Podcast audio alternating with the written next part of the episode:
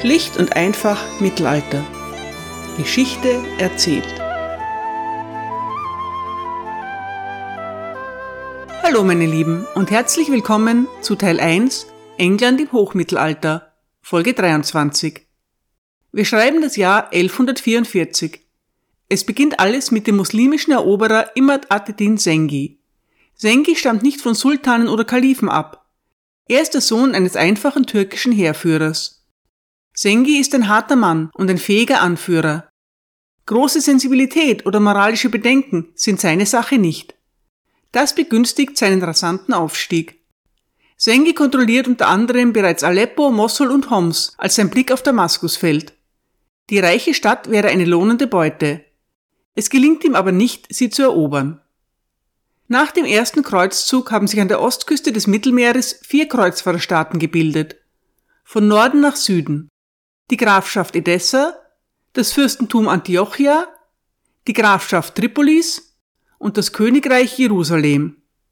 Die Grafschaft Edessa ist aber am schwächsten und am stärksten isoliert. Als sich der Graf von Edessa aufmacht, um einen befreundeten Herrscher mit seinen Truppen zu unterstützen, wittert Sengi seine Chance. Wenn er nicht das haben kann, was er will, nämlich Damaskus, will er eben das, was er haben kann. Zum Beispiel das gerade ziemlich schutzlose Edessa. Er umstellt die Stadt, greift sie mit Ramböcken an und unterminiert die Stadtmauern.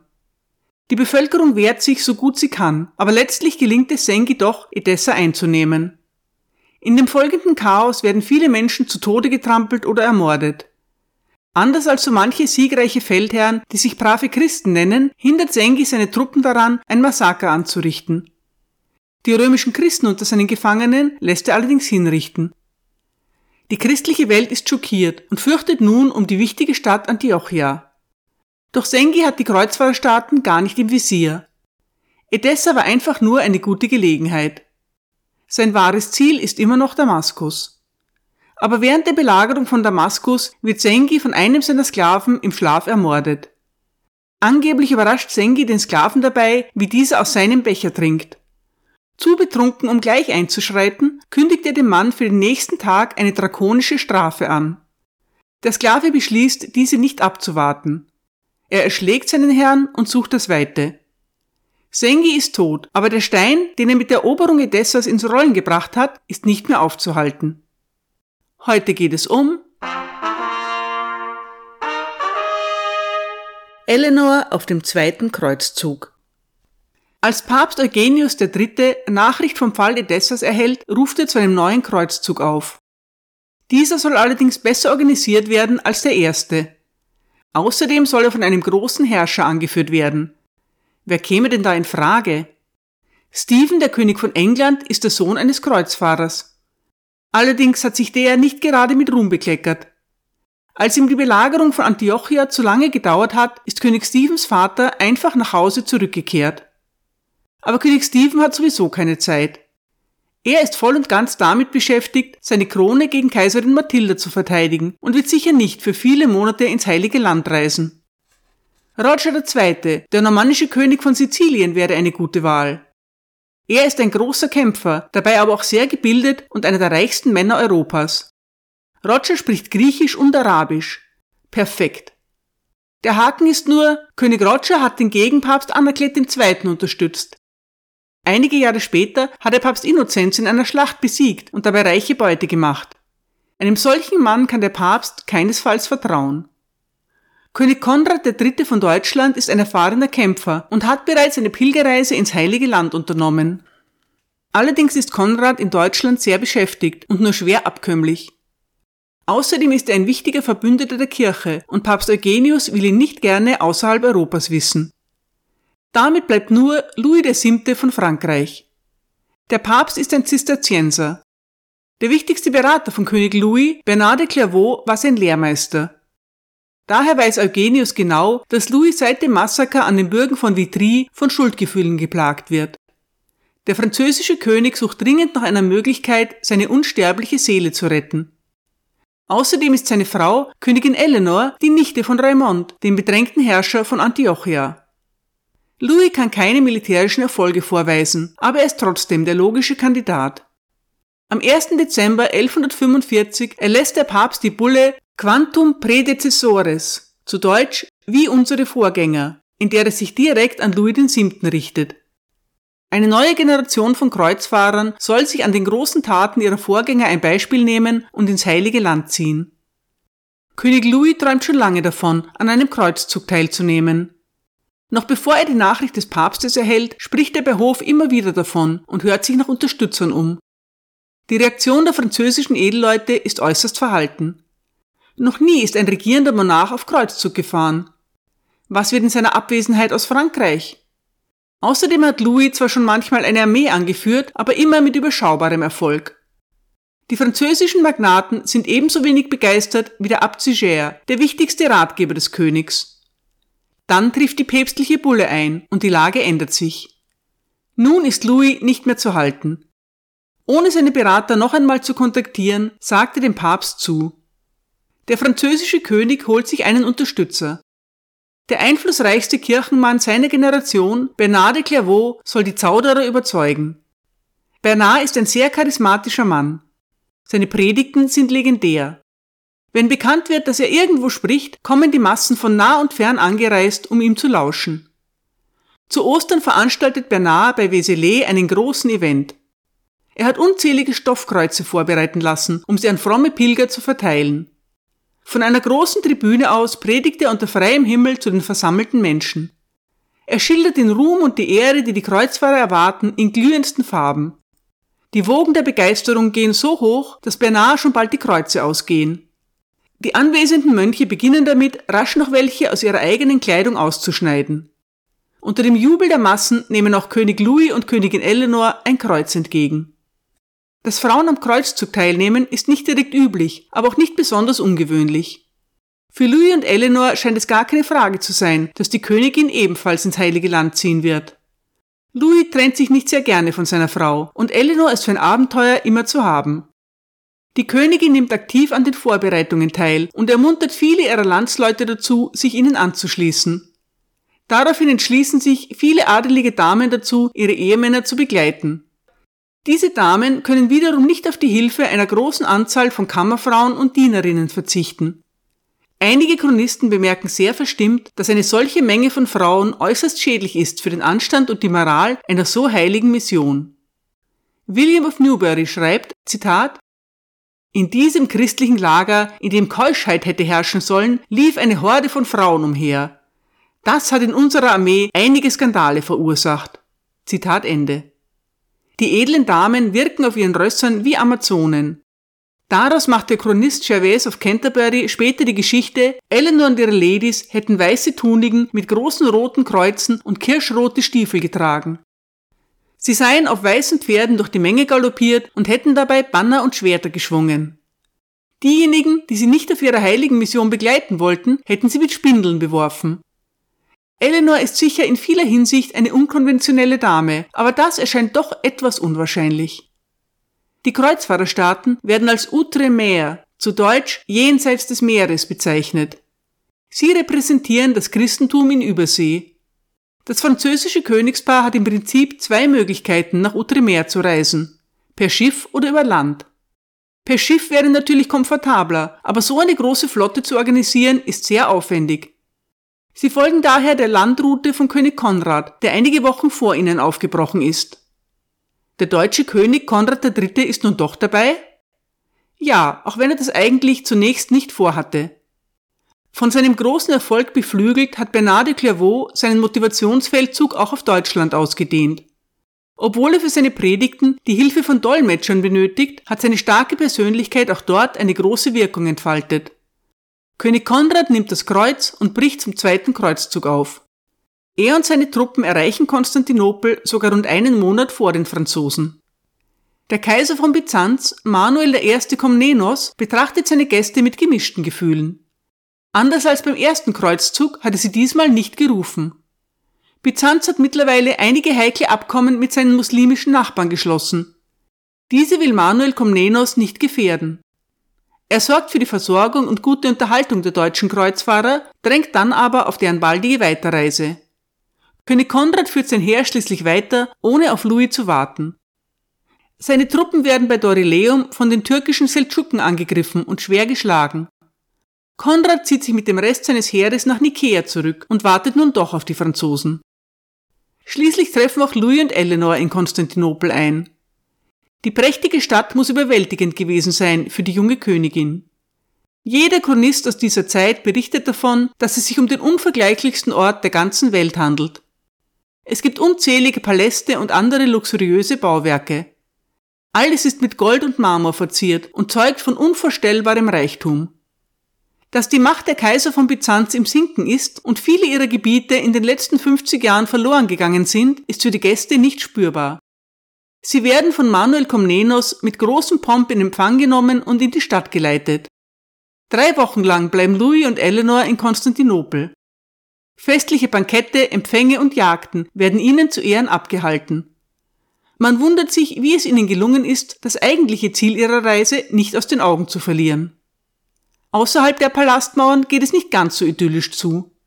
Die französischen Truppen beklagen sich über die unfreundliche Behandlung durch die lokale Bevölkerung und die extrem hohen Preise, die die Händler für ihre Lebensmittel fordern.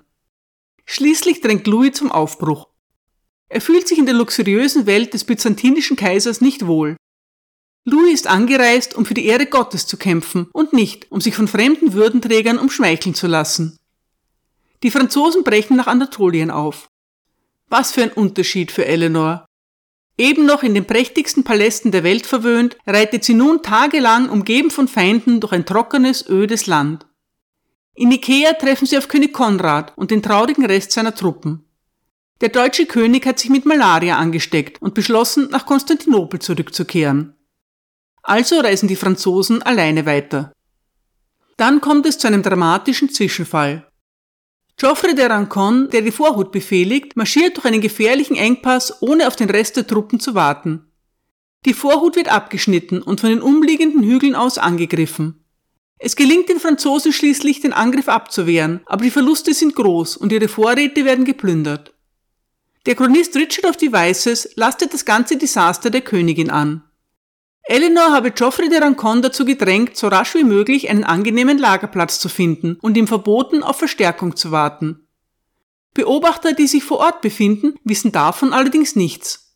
Es wäre doch etwas ungewöhnlich für die Königin, mit der Vorhut zu reisen. Aber Geoffrey de Rancon ist Aquitanier und einer von Eleanors Vasallen. Das genügt schon, um ihr die Schuld zu geben.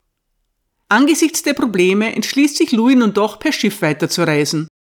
Allerdings kann er bei weitem nicht genügend Schiffe für seine ganze Armee auftreiben. Also begibt er sich mit seinen Rittern und ihren Damen an Bord und lässt seine Fußsoldaten zurück. Sie müssen versuchen, sich alleine zurück nach Konstantinopel durchzuschlagen. Viele werden krank oder sterben an Erschöpfung und Unterernährung. Da sie sich auf einer heiligen Mission befinden, ist zumindest ihr Seelenheil garantiert. Das wird ihnen sicher ein großer Trost gewesen sein. Unterdessen kommen Louis und Eleanor nach drei Wochen schließlich in Antiochia an. Der Prinz von Antiochia ist Eleanors Onkel, der Bruder ihres Vaters. Er veranstaltet ein großes Willkommensfest für seine Nichte und ihren Mann. Raymond ist um die 36 Jahre alt, groß, gut aussehend und gebildet. Außerdem gilt er als sehr stark. Es wird von ihm erzählt, dass er Eisenstangen mit bloßen Händen biegen kann. Eleanor kann sich mit ihrem Onkel und seinen Leuten in ihrer Muttersprache Okzitanisch unterhalten. Zum Ärger ihres Mannes nutzt sie diese Gelegenheit ausgiebig. Prinz Raymond verwöhnt seine Gäste nach Strich und Faden. Eleanor lebt auf. Sie genießt die Pause von den Strapazen und die Sicherheit der gut befestigten Stadt. Antiochia ist zwar nicht so grandios wie Konstantinopel, aber auch eine äußerst prächtige Stadt. Es gibt Bäder, Tempel, Amphitheater und marmorverzierte Straßen aus römischer Zeit. Aber nicht nur die Römer haben ihre Spuren hinterlassen, sondern auch viele andere Kulturen, wie die Perser, Sarazenen und Byzantiner. In Antiochia gibt es hängende Gärten, Zitronenhaine, Minarette, Moscheen, Kirchen und luxuriöse Villen aller Stilrichtungen. Auch die Bevölkerung ist gemischt, denn es ist eine wichtige Handelsstadt, in der viele Nationalitäten aufeinandertreffen. Das Königspaar wohnt in einem Palast mit Glasfenstern und Fließwasser. Eleanor ist begeistert. König Louis weniger.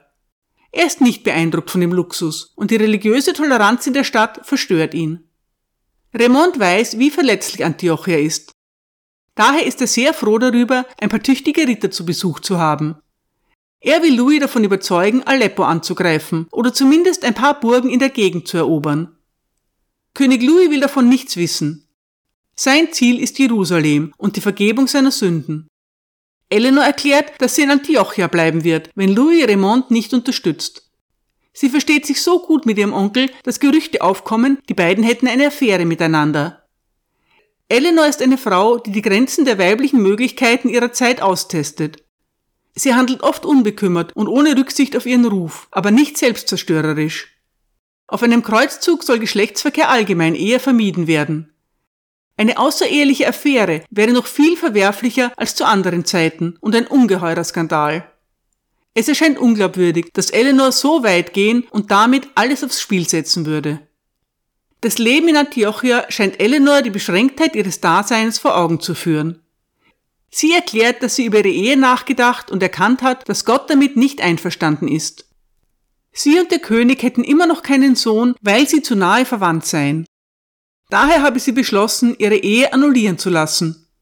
Sie würde wieder die Fürstin von Aquitanien sein. Vorher aber bliebe sie noch eine Weile bei ihrem Onkel in Antiochia.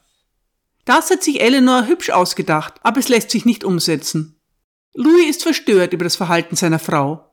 Er fragt seinen alten Lehrer und Regenten in Frankreich, den Abt Sujet, um Rat. In einem Brief rät Sujet dem König, nichts zu überstürzen und abzuwarten, bis er wieder in Frankreich sei. Die Missstimmungen mit der Königin seien sicherlich nur auf die Strapazen der Reise zurückzuführen. Daraufhin bricht Louis nach Jerusalem auf. Eleanor bleibt nichts anderes übrig, als ihn zu begleiten. Man kann die ganze Geschichte von Eleanors angeblicher Affäre mit ihrem Onkel auch noch anders erklären. Nämlich, dass sein Zerwürfnis mit Raymond sich daraus ergibt, dass Louis den Prinzen nicht militärisch unterstützen will. König Louis wird auf dem Kreuzzug nichts erreichen. Aleppo anzugreifen wäre vermutlich die klügere Entscheidung gewesen. Aber so etwas geben königstreue Chronisten nicht gerne zu. Lieber konzentrieren sie sich auf ein liederliches Weib, dem sie schamloses Verhalten vorwerfen können. In späteren Jahren wird noch die Geschichte auftauchen, dass Eleanor auch eine Affäre mit dem legendären Sultan Saladin gehabt haben soll. Dass der damals gerade erst zehn oder elf Jahre alt ist, spielt dabei gar keine Rolle. Hauptsache, man kann das Versagen eines Mannes mit den sexuellen Verfehlungen seiner Frau begründen. Solche absurden Geschichten sind natürlich vor Ort kein Thema. Die Christen in Jerusalem empfangen das Paar begeistert. Auch König Konrad ist inzwischen genesen und reist auf dem Seeweg nach Palästina. Er trifft sich mit Louis und König Balduin von Jerusalem, um über das weitere Vorgehen zu beraten. Das eigentliche Ziel des Kreuzzugs, Edessa zurückzuerobern, steht nicht mehr auf dem Plan. Nach Sengis Tod hat dessen Sohn Nur ad-Din Edessa fast vollständig zerstören und entvölkern lassen. Was also tun? Schließlich einigen sich die Kreuzfahrer darauf, Damaskus zu belagern. Das ist etwas überraschend. Damaskus ist mit Nur ad-Din verfeindet und zahlt einen regelmäßigen Tribut an die Kreuzfahrerstaaten. Aber es ist nahe gelegen, wohlhabend und nicht allzu stark befestigt. Das reicht als Grund. Die Belagerung wird zum Desaster. Die Herrscher von Damaskus sind empört über den Verrat und bitten ihren bisherigen Feind Nur ad-Din um Hilfe. Der schickt sofort ein starkes Entsatzheer, worauf die Kreuzfahrer die Belagerung nach nur vier Tagen abbrechen müssen. Sie ziehen sich nach Jerusalem zurück und geben einander gegenseitig die Schuld. Konrad reist ab, aber Louis möchte gerne noch ein wenig bleiben. Was Eleanor in dieser Zeit macht, ist nicht bekannt. Sie wird in keiner Chronik erwähnt. Vermutlich hat sie sich irgendwohin zurückgezogen und denkt darüber nach, wie sie aus ihrer unerfreulichen Ehe entkommen kann. In der Zwischenzeit bombardiert der französische Regent Suger Louis mit Briefen, in denen er ihn auffordert, zurückzukommen. Irgendwann gehen dem französischen König die Argumente aus. Zu Ostern 1149 reisen Louis und Eleanor auf getrennten Schiffen zurück nach Europa. Der zweite Kreuzzug ist ein totales Desaster. Die Kreuzfahrer haben nichts erreicht, außer dass sich auch das verratene Damaskus nun dem muslimischen Führer Nur ad-Din unterwirft. Der deutsche Chronist Otto von Freising, der brav durchgehalten und auch noch Jerusalem erreicht hat, schreibt, Zitat, so groß war die Katastrophe der Armee und so unaussprechlich das Elend, dass die Beteiligten es bis heute unter Tränen beklagen. Zitat Ende. Königin Eleanor hat in den zwei Jahren ihrer Reise viel erlebt. Ihr Horizont hat sich gewaltig erweitert. Der jungen Frau ist klar geworden, dass sie mehr will vom Leben, als an der Seite ihres bigotten Ehemannes zu versauern. Es wird noch einige Zeit dauern, aber dann fasst Eleanor den Entschluss, ihre Fesseln abzuwerfen. Sie tut dies auf spektakuläre Weise. Danke für Ihre Aufmerksamkeit.